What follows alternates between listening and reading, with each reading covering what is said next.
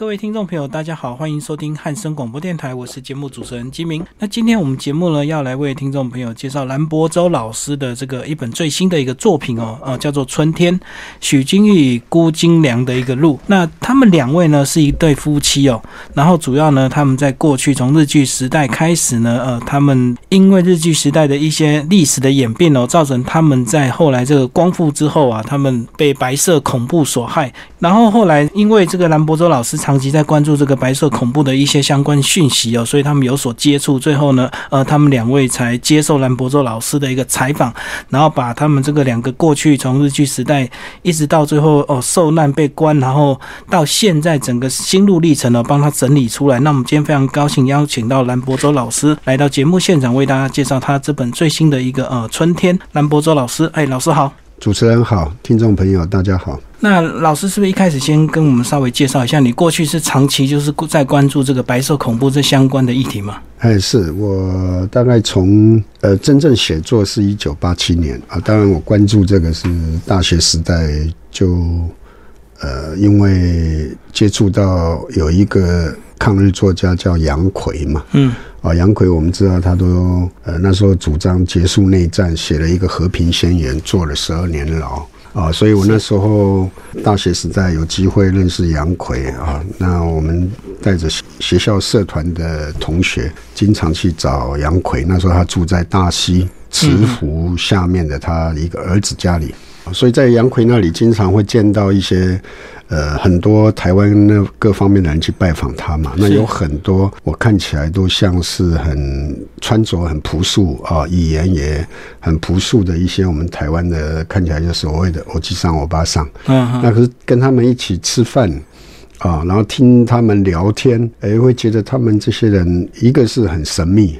啊，那我也大概知道，就说哦，这些人大概是从火烧岛回来的嘛，嗯嗯，啊，就是政治犯嘛。可是，在那个年代，一九八零年代，没有，我是更早，大学时代，一九八零年代初期，这个都是很禁忌的，所以也不能问啊。那可是听他们谈话就觉得很有意思。那我自己是文学青年嘛，那我就想说，那如果我要写小说的话。呃，写故事，我应该写他们的故事。嗯，这是台湾台湾的故事，台湾人的故事嘛。呃，可是这个是不能问的，是，所以一直都没有机会。后来是一九八七年，我到陈映真先生的《人间》杂志工作。一九八七年过完年，刚好是二二八四十周年嘛，那做二二八的专题啊，然后我偶然就碰到这个。我原来才知道，二二八以后还有一段历史，那个是我们不知道，那个叫五零年代白色恐怖。是是。那这个历史后来因为被现在的那个民进党他们这些主张台独的人，他刻意的把它说成二二八，而且刻意把二二八说成就是台湾人，呃，因为反国民党就主张台独嘛，所以变成好像二二八是这样的。那可是我在实际碰到历史人物，实际做了采访以后，我发现不是这样，就被骗了。原来他们这些人都欺骗人的，不是这么一回事。嗯，就台湾的历史它是被掩盖的，是。所以我就从那个时候，因为偶然碰到这种历史人物，我就开始写。写了以后，我觉得不对啊。我说，民进党这些人是在别人的坟墓上插上自己的墓碑嘛？嗯嗯。就是第一个，他把白色恐怖的真正影响台湾社会发展的历史。白色恐怖，他说成是二二八，再来他把二二八说成是台湾人主张台湾独立，然后被国民党镇压。那我发现完全不是这么一回事，就是他骗人的。所以我就想，觉得这样不对嘛。那我做一个写作的人，我应该把这真正的历史写出来。所以从那个时候，一九八七年开始，我就开始做，呃，开始在调查采访这些，包括二二八，还有主要还是白色恐怖牺牲的这些人的故事，然后一个一个。把他们写出来，所以应该是把二二八跟这个一九五零的这个白色恐怖把它区分开来就对，因为过去这个因为呃，民进党也许因为自己的利益关系，所以他们浓缩成二二八事件这样子。其实像我自己在还没有接触这本书书之前，我也以为都是二二八，包括这两位，我以为他们是二二八受难者这样子。其实他们算是白色恐怖。那老师过去你说一九八零刚开始接触这样的议题，你那时候自己都不会对自己有点担心吗？因为毕竟那时候是三十几年前，呃，整个氛围。还没有这么开放，可能是性格吧。我这个人可能从小有反骨，比较有叛逆性嘛。包括上学的时候，我们喜欢文学，就比较有呃思想上的叛逆。叛逆不是简单的像什么反国民党或者这样而已嘛，而是说一个体制一个社会体制，社会体制里面的一些问题，我们自己会去思考。那比如说我自己在读书，我开始我们也知道说啊，以前殷海光啊，自由主义的殷海光讲说要怎么培养自己要有独立思考的能力。哦，不能因为谁告诉你怎么样你就相信。呃，不，也不能尽信书。就说你要，那我从我一直在想，那个独立思考能力要怎么培养？就是你怎么有自己的看法，这个很难呢。啊，啊这个很难。包括就说好，那比如说我碰到这个问题了，哎，发现这些外面这些都是这些政客都骗人的时候，那你怎么办呢？那你看到的是真实，可是你怎么让更多人知道？这就很难嘛。比如说到今天，他这个谎言已经打造成功了嘛。嗯啊，包括二二八都变成所谓的假日了，然后把光复节都取消了。是那可是这里面就会有整个社会要付出代价的一个危险，就是你说的一般人说你要先亡一个一个一个民族，亡一个国家，先把它的历史取消嘛。嗯，你今天一个社会也是，我们今天自己你说爱台湾的嘴巴讲讲的，那台湾真正的历史是什么？真正台湾人历来从日据时期以来吧，他在想什么，追求什么，这个都现在都被乱套乱。乱讲了，是是，那这个社会就会要付出很大的代价。那我们今天已经看到这个乱象啊，到今天已经出来了。包括今现在我们都看到，包括我看新竹市政府都把他的农民力是用日本的太阳旗，对对，就说我就一直看着都很难过，就说你不能因为反共、反中，或者说反国民党、反共产党、反外省人、反中，到把自己台湾人都反掉了，你变成去歌颂日本人，这个是这个是天大的笑话，这个是一个民族一个非常非常。严重的一个危机啊！你可以说你你你反国民党、反外省人、反反共产党、反大陆人，所以我反中都可以。可是你不能把自己台湾的一个基本的价值观、基本的做人的那种立场反到你变成就是日本人了。那你这个怎么对得起一八九五以来那么多因为抗日牺牲坐牢的这些我们自己的阿公？这一辈的很多原住民平埔族在当初抗日牺牲的非常非常的多啊，所以这个不能为了反共而去把日本捧出来就对了哈。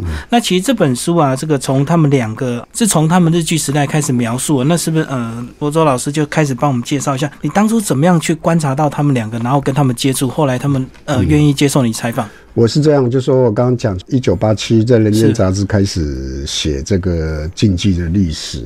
啊，然后一个一个知道了一些人物，大概写了几年，到一九九一年，吧前面几年所写的五年所写的几个人物。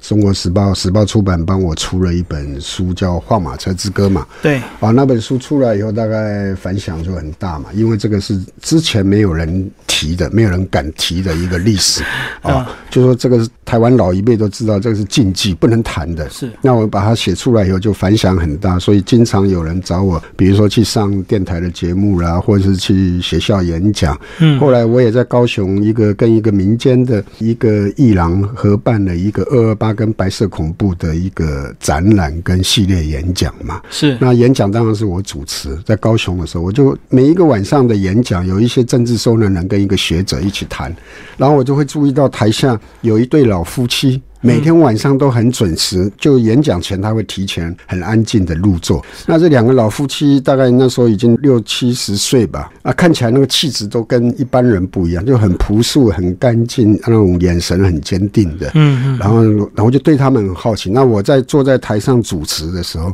我会观察，我发现这老老夫妻，尤其那个老先生，听到一些事情、一些历史，听到一些可能人物跟他可能有关，他会有时候激动，有时候甚至会难过。过到偷偷的把那个手帕拿出来擦眼泪，是是。那我就判定他们也是那个白色恐怖的受难人，所以后来我就呃休息的时候，我就主动去跟他们自我介绍。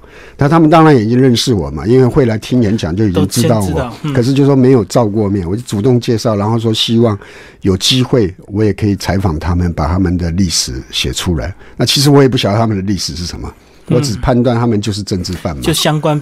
呃，那后来他们也没说什么。那后来哦，因为也就这样活动结束，后来又又因为我的小孩出生，台北比较潮湿，我就到南部去住。那老先生老太太住屏东，嗯，住比较近，我就常去找他们拜访他们。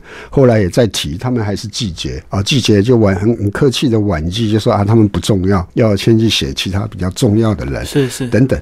然后也也就没办法采访他们。那当然也听其他一些政治犯啊，我采访了政治犯讲，大概也知道他们的背景啊。一个女的叫许金义嘛，她就是那个五零年代一个邮电案，就台北邮局的这个很大的白色恐怖一个案子，她是那个邮电案受难人，大概也坐了十几年牢。那男的叫辜金良啊，他是另外一个也是白色恐怖一个案子，具体什么案就说不清楚了，比较不清楚。那他们两夫妻就在屏东做皮蛋在维生啊，然后大大概就理解这样的。后来我也去他们的皮蛋行经常去拜访他们嘛。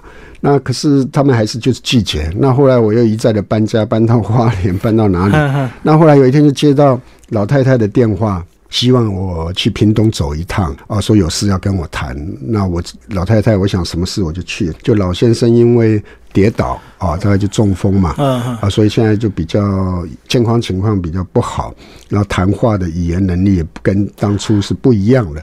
那原来他不愿意谈他的事情，就说因为他们觉得经过白色恐怖那个年代的人，就是很多事他不随便跟人家谈，不会相信任何人。对，可是他因为现在因为他自己觉得呃身体状况这样，那他希望把他的历史留下来，所以问我能不能去给他做口述历史。我说那当然愿以前我就主动一直提你们，你们拒绝嘛，所以后来我就在他们家住了几天，呃，给。他做采访，可是那时候老先生因为因为中风，那个语言的表达有呃，老实讲，呃，老实讲，我自己听是很难判断，所以就花了好几天。他一边讲一边，我经过老太太类似翻译一样，嗯嗯，给我讲清楚以后，一一直做笔记，是不能录音的。以前采访是不能录音的，就一直做笔记，然后花了好几天把它做出来嘛。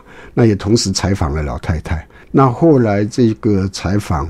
老太太的采访稿就在那时候，印科的总编辑朱安民先生，他在主编那个联合文学，就在联合文学杂志就发表了。发表的时候也引起蛮大的读者的反响。可是老先生就还是拒绝啊，拒绝公开。对，对我其实已经把他的口述历史都整理好了，也给他看过，核实哪写错的地方或者怎么样都，可是他还是不。说不不愿意，就说先写下来，所以就是一直就放着。那后来经过那么多年，也经过老先生后来也过世了嘛，那老太太也九十几岁，大概呃年纪身体越来越差啊。那老太太后来因为我写了他的东西，那后来我又跟另外一个朋友在侯孝贤导演支持下，我们拍了台湾第一部反映白色恐怖的纪录片，叫《我们为什么不歌唱》。是那老太太也接受我们影像的采访。而且那个纪录片后来在校园放映，影响很大。那后来也有人用他们两夫妻的故事再去拍了一个纪录片，叫做《春天》，就叫《春天》。是啊，那就比较深入。我们那时候做的第一部叫《我们为什么不歌唱》，是呃许金义女士，她只是其中一个角色，她讲她那个部分，就台湾的女性，呃，在光复以后一直到邮电白色恐怖这个经历。那这个春天纪录片就讲两夫妻很多，而且花比较长的时间去拍他们两夫妻日常的生活，啊，包括老太太怎么照顾中风以后的顾金良先生等等。所以这个纪录片后来就得到金马奖的最佳金马奖嘛，纪录片的奖项啊，那反响更大。后来包括老太太也也那时候那个那个那个著名的艺人叫什么蔡康永是吧？他有一个节目也找他去做了专访。所以他就那后来很多学校都找他去做演讲，就慢慢去了解历史。可是老先生的故事一般人都不太知道，所以因为他不愿意发表嘛，所以后来慢慢的能够知道他的人就更少。那想，所以后来现在因为老太太年纪也大了，我想就呃利用这种机会。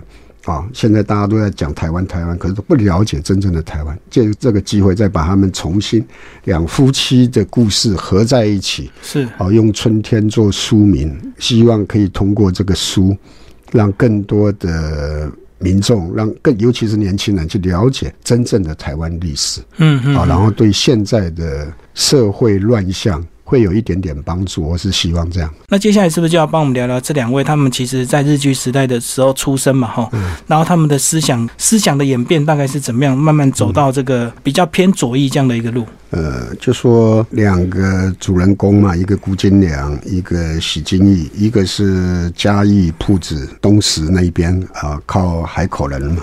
一个是台北万华人啊，一个辜先生家里比较条件比较好，是开杂货店的，在日据时代开杂货店就是家里经济条件比较比较好一点。那许金义他是家里穷啊，他所以后来从小就送给人当养女，只是他的养父养母经济条件比较好，所以他也相对的也比一般一般人受的生活条件要好一点嘛。那两个人差了几岁吧，差了，可是都是活在日据时期。那成长就你面对的现在的问题，就是说你在殖民统治之下。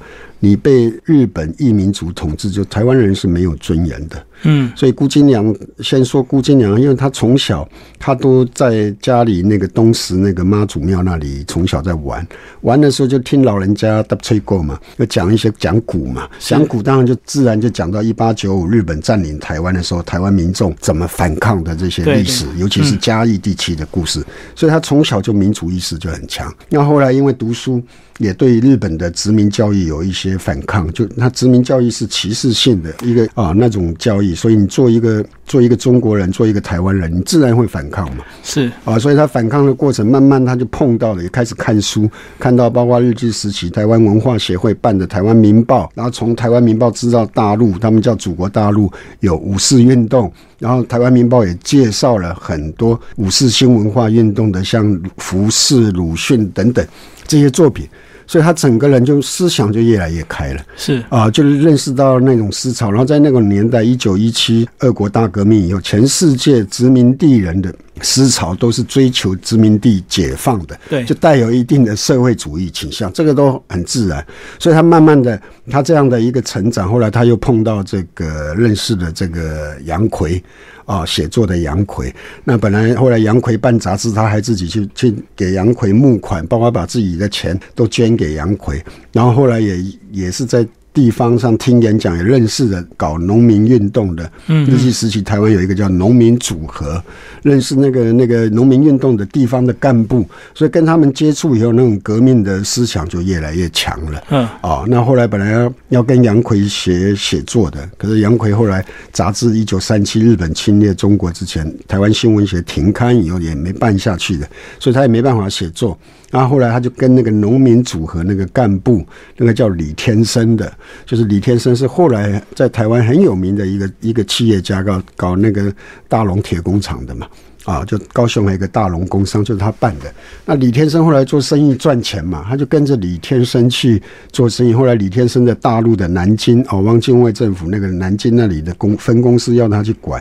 他就去了大陆哦，因为他本来想去大陆，就是要想要参加革命，因为他已经读了这些书。那既然有机会，就像现在跟一个台商去大陆，然后再说怎么样，他去了，然后那个就有另外一个变化，就在南京。后来那个李天生的公司跟他，他又离开，然后他又碰到呃整个抗战的那个部队的情况，他就跟一些新四军就有一些接触了哦。这个细节就不讲。然后这样东西到抗战胜利，他就回到台湾，嗯，回到台湾，这个时候他的思想已经基本上就左。亲人嘛，对，就很正常的，就而且他看到一些讲不好听，就他看到一些国民党的腐败嘛，啊，所以他很自然的在那个年代，他就支持那个支持这样的，尤其希望能够结束这个抗战胜利以后国共内战的问题啊，因为内战争对老百姓。总是不好的，嗯，所以他就回到台湾，他也带了一些从大陆把自己的钱买了很多，呃，所谓比较进步的一些书刊、杂志啊等带回台湾开书店，然后也因为这样搞书店，然后半买半送。也认识了很多台湾想革命的那些年轻人，就很自然就结合在一起。那后来碰到二二八，他们很自然就后来就参加了革命嘛。所以一九呃四九五零年他就去坐牢了，一坐就坐了十几年。他这是顾金良的背景。嗯，那许金义是另外一种，许金义跟顾金良不一样，他是比较单纯的，就是一个养女。那只是说他有受到教育哦，念工学校，然后就出来以后，后来可还是去做工人。做工可是因为他。父亲是在万华，他父亲也经常喜欢去听那个文化协会办的呃文化讲演嘛，就蒋渭水他们搞的文化协会。那这个文化协会到一九三一年就结束了嘛，所以他们在他也是，可是受到他父亲的影响，他对这个民族意识，他也有一定的民族意识。那后来，可是他就做到工厂，从做扫把的、做汽水的，到呃日记末期，他就考进这个邮局，就进了台北邮局嘛。台北邮局主要它它的变化是在光复以后啊，光复以后，抗战胜利，光复以后，那台湾就回归中国了嘛。那那台北邮局它很自然就很多大陆来的人来接收的，接收要，那就开始碰到一些呃很多问题了。就今天很多台独会讲的啊，包括语言问题哦，因为大陆来的人南腔北调。啊，还有很多东西不一样，比如说你现在很多台湾人会觉得觉得说这个大陆人讲话都很大声嘛，他们当时也有一些这种情况，一个就是听不懂，嗯，啊，你讲闽南话的，甚至闽南话都不太会讲，这被黄明话有的闽南话都不太会讲。第一个语言不通，这些都是问题，可是最主要是。待遇不一样，对，就是同工不同酬，就是待遇大陆来的，他有另外一个表面薪水，有另外一个东西是本省员工没有的。那你这个东西就不公平，以后人自然就会不满嘛。那比如说你金明兄，你在电台，啊，别的主持人主持位比你高，你当然不爽嘛。嗯，所以他们就是这样的，然后他就开始有一些那。那对，加上那个大陆来的这些人，有些接收官僚，又二二八会发生也是这样嘛，也是很腐败，所以他就开始哦，就有一些不满。那不满怎么办呢？后来他怎么？后来就是二二八以后，他们的邮电工会来了一个上海来了两个教国语的女老师嘛，啊，那那大家有很多人都去学国语啊，因为你总是要。你光复了嘛？回到中国，你还是要懂国语嘛？所以很多人就去学国语。那那老师后来也看他不去学，他比较内向，也来动员他去学国语。他也不想，因为他觉得对外省人没有好印象。所以后来种种东西，他就有一天就去听了。哎，后来发现这个老师姓季的季梅珍老师，发现这个老师。哎，不一样，怎么跟他印象的一般其他那个外省员工是不一样的？这个老师就给他很另外的一种印象，包括他对人教学等等讲话的内容。哎，所以他就比较认真的去上课。那上课这个老师也很对他也很好，包括也会从练习讲国语，纠正他的指导他的国语怎么讲啊。到后来包括请他帮忙做一点教学上的辅助教材的一些事等等，两个建立感情了嘛。那么后来有一次，那老师要他们写作文嘛，就写我的我的志愿吧，哈，我的志愿。那许金英就写说他希望开一个托儿所嘛。那老师就很好奇说你为什么会想开托儿所？他就把他的身世讲给老师听，因为他自己是养你自己的生身父母啊，因为家里穷，母亲是怎么一直生小孩，后来怎么死死在那个在生小孩难产的过程里面怎么过世的？呃，自己的弟弟妹妹后来没受到好的照顾。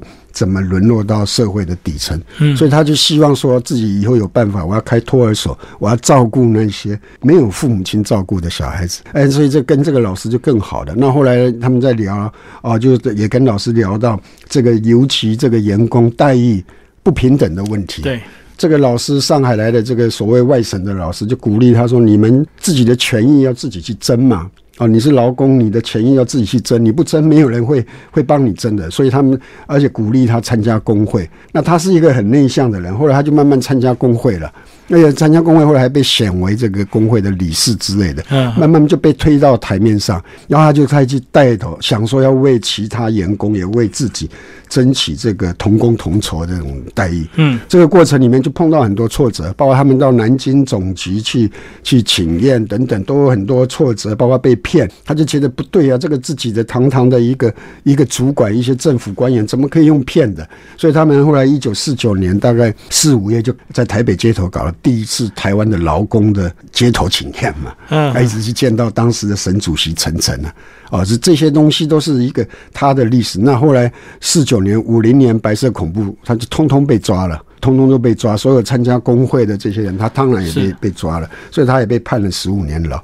那就这样，然后坐牢以后，他们两个，呃，两个就经过他们的难友介绍，原来不认识，两个。介绍了两个，两个就做成夫妻，就过这样的一个日子。基本上是这两个人的背景。那当时他们的运动，除了呃自己的权益以外，他们另外还有一个东西，希望是就整个当时的历史，西他是反内战，就国共不要再打仗，就希望祖国统一，呃，就是要结束战争嘛。因为你你你那个时候那时候都不像现在这种东西，他就说战争对老百姓没有好。绝对没有好事的，对，绝对不好的。所以他们希望赶快结束内战，国家赶快建设，大概就是这样的一个情况。那你要去理解，四九年蒋介石在内战失败，他到了台湾，他就要整肃嘛。那加上一九五零年韩战爆发，美国是因为他全球的一个反共的战略利益的布置，所以他把台湾到今天都一样嘛，把台湾当一个不成的航空母舰，要要作为一个反共的第一线嘛。是，所以那蒋介石就有这个反共的名目去做政治整肃，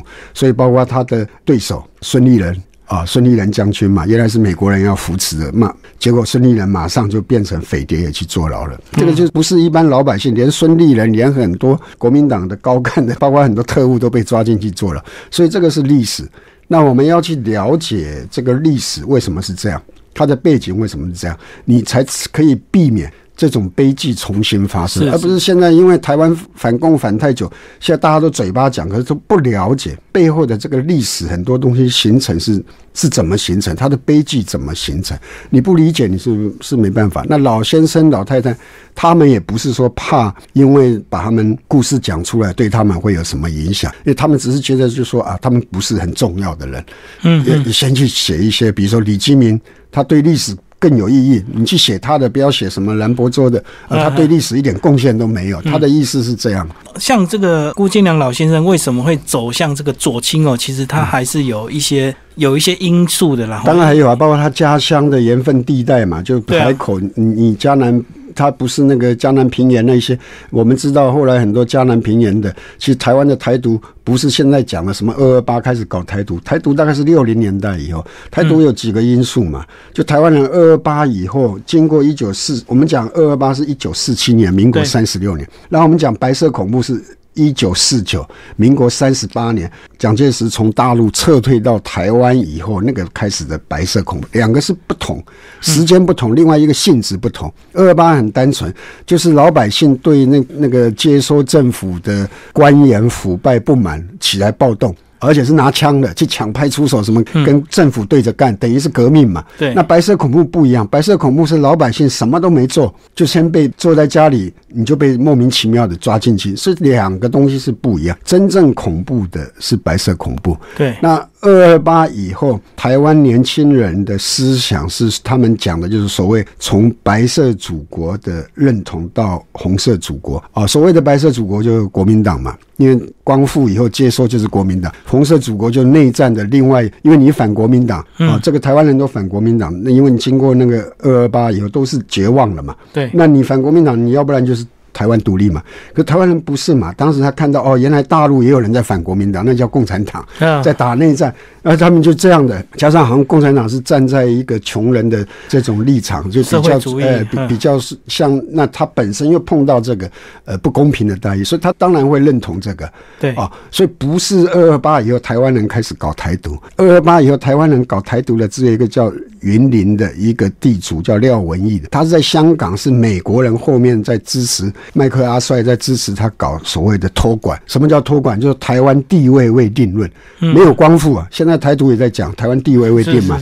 国民党这个都是怯战的啊，就说没有光复这回事，是台湾地位未定，所以要台湾要给联合国托管。那事实上他没有影响力嘛。所以你看那个那时候李敖翻译的安全局的政治犯的档案资料，一两百个案件。枪毙那么多都是所谓的匪，就只有一个台独案件叫黄继南，他们那个都有，他是当的什么国防部长还是外交部长，他才判八年呢。那你就知道这个性质是不同。嗯，那真正台独是什么时候开始有？是六零年代，一九六零。那为什么会有一个就是二二八跟白色恐怖，对政治的恐怖。另外一个是老蒋他撤退到台湾以后，李登辉说的他是外来政权嘛，因为他在大陆输给共产党的一个原因就是共产党说打土豪分田地嘛。那你你蒋介石，你你背后你都跟地主的利益是挂在一起，所以你不敢搞土地改革。那你到了台湾，你当然搞啊，因为你你跟台湾的地主没有没有还没有利益关系，所以那而且他知道台湾的地主是反对他的，所以他就搞土改嘛，搞了土改，他就拉拢了广大的佃农。这个广大的佃农，包括我的家乡苗栗县，到今天都是蓝色仅存的基地。这个就是因为他们得到好处嘛。我原来没有地的，然后现在国民党给我，有七天，哎，对，所以我就翻身了嘛，啊，所以他们当然支持国民党，然后加上老蒋在运用地方派系，就维持长期的统治。那嘉南平原不一样，嘉南平原那些地主，他当然反国民党啊，他反蒋嘛。而且，可是他们又反共啊，嗯，他反共反蒋 啊，他唯一的出路，他就到来就反中嘛。他唯一的出路就是说，台湾人不是中国人，就是开始有台独的想法。是，可是他没有土壤发展，所以只有他的小孩去美国、日本留学，在美国、日本搞个一小撮不成气候的所谓的台独的组织嘛。那到李登辉上台以后，才让他们变成哦今天的台湾的一个主流。他的有一个发展这样，可是那些佃农很多东西是搞不清楚，尤其江南边，原来他是受国民党的恩惠的嘛，啊，所以他以前 也是这样，只是他现在搞不清楚，他很多现实上的不满，他都认为是国民党。那今天很好啊，你你今天民进党执政两次以后，你看好像也没改变什么嘛，所以问题不在这个东西。是啊，就一般老百姓他不理解这个社会的乱象背后的。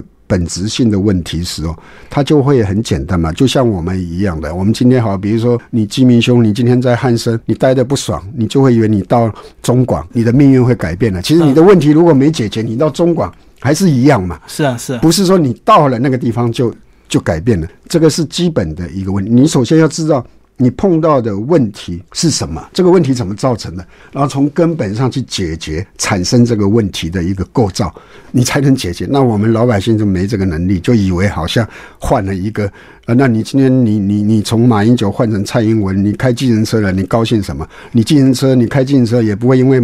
蔡英文上台，每个月多赚五万块或者什么的，还是一样的问题，还是没改变的。所以这个是一个基本的一个问题。对啊，所以这个其实就造成说，我们现在这个很多政策真的非常难推动，已不已经不是谁执政就能解决问题。要要有一个历史的认识，而且这个历史不是抽象的，要是理了解这个这个社会是怎么一步一步这样走过来的，而且要有独立思考能力。就像那个老师讲的，你可能要阅读，可是阅读你又可能。你读了什么书？你可能你的影响又不一定，你的判断又不一定是正确的。而且现在很多假书，尤其台湾史啊，很多年很多年轻人就被我看很多就李登辉上台以后的那些年轻人，他现在骨子里都认为他自己不是中国人，是日本人了。所以 这个是悲哀在这里。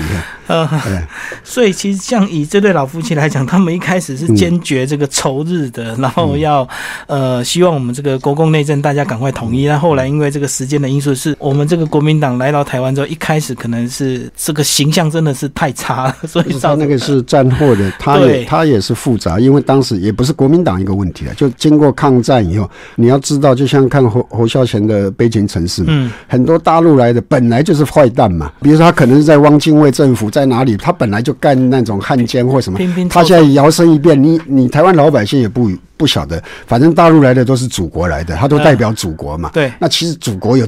多少人？你不能说因为一个人他就代表。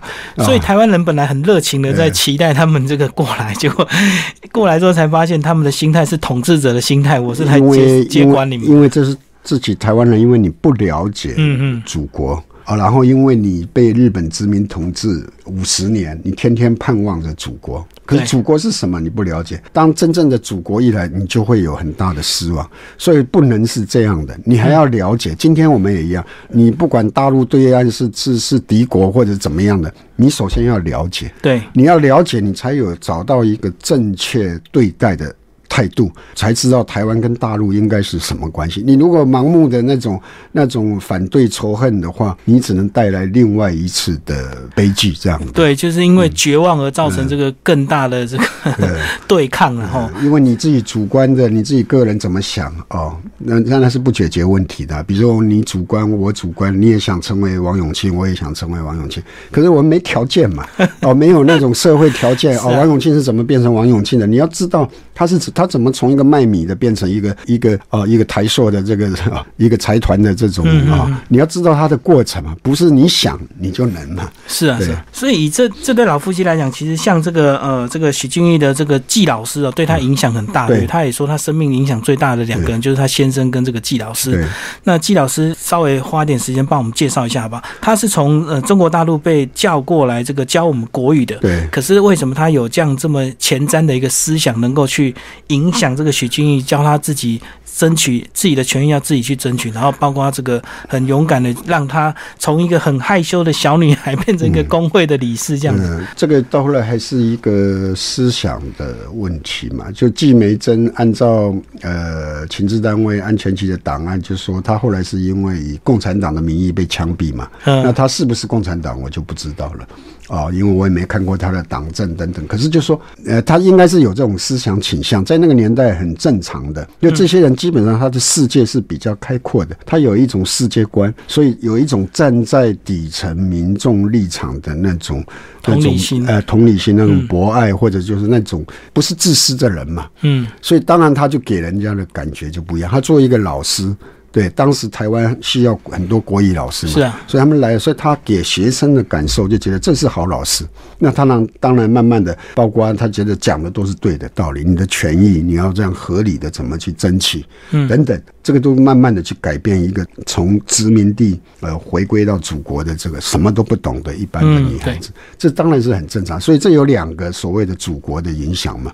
那我们今天大家喜欢讲，他们现在很多年轻人讲去中国，你是要去什么中国？中国有多种多样的，有封建的，也有进步的，对。你不能只看到封建的啊、然后你以为中国就是封建的，因为中国那么大嘛，他所谓的中国那么大，那么多的人，他有各种各样的，所以你要怎么去看待这个历史在前进里面，你看到的是什么？你不能摸到一个象腿，你就说这个大象是一条腿，对对，所以我的意思说，就是基本上你要全面的去看问题的时候，然后你像季梅珍老师这种，他是从人格上，嗯。去感动了一个本来跟现在的很多台湾人一样是仇视外省人的这些台湾的女孩子，重新去看待一个。所谓的外省人，而且通过这个外省人，他重新去看待他的祖国嘛，重新去了解他的问题，他人就不一样了。他人的世界，他的整个眼界就开阔了，那他当然就不一样了。而且这个里面也描述到这个季老师最后被这个白色恐怖抓进去，这个很技巧的这个被骗出来说出他的这个学生，我相信这个对他应该在那当下应该是非常的这个痛苦，对不对？因为，因为他说他为了要保护这些台湾籍的这些学生嘛，本来以为讲出来就没呃事，那就是那就是被骗特务就说你把学生名单交出来就没事了，不会包准他没。结果他就要保护学生，他把名单交，没想到这些学生通通被捕，他当然就很痛苦了，因为你太善良，你相信一个不善良人的 一个话，所以他自己就很痛苦啊。